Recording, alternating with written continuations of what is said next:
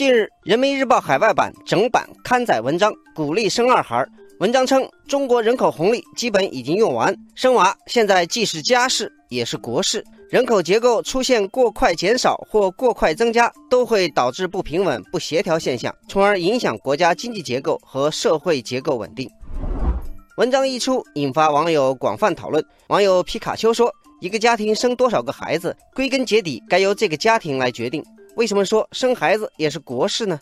网友凤凰花开说。说生孩子也是国事，并没有错。长期低生育率会导致人口迅速老龄化，整个社会的养老成本和税收增加，严重拖累国家财政和经济活力。网友夏良说。同意，日本持续多年低生育率带来的少子化现象，被认为是日本经济衰落的重要推手。还有德国，按照人口学家的测算，到二零五零年，德国的人口将从目前的八千二百万下降到五千万。德国在欧洲经济领头羊的位置，也有可能被英国或者法国取代。文章指出，目前我国生育率已经在较长时间处于更替水平以下，从长期看，生育水平存在走低的风险。为什么大家的生育意愿不高呢？网友小萌说：“养个孩子容易吗？我的第一个孩子上学后，光一个暑假的兴趣班就花了好几万，这里面的时间成本、经济成本，谁来替我买单？”网友关关说：“我们小两口刚刚凑够买房的钱，哪有余钱去生两个孩子？”网友十里春风说：“家里没矿，我连结婚都不敢，你还跟我讲生孩子？”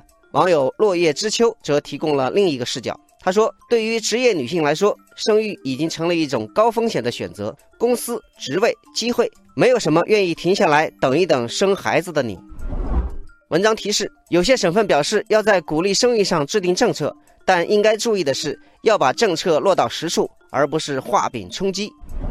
网友小白杨说：“日本的做法是政府出资。”大量鼓励生育，北欧高福利国家则是，如果一个妈妈生的足够多，那基本全家吃穿不愁，再也不用工作了。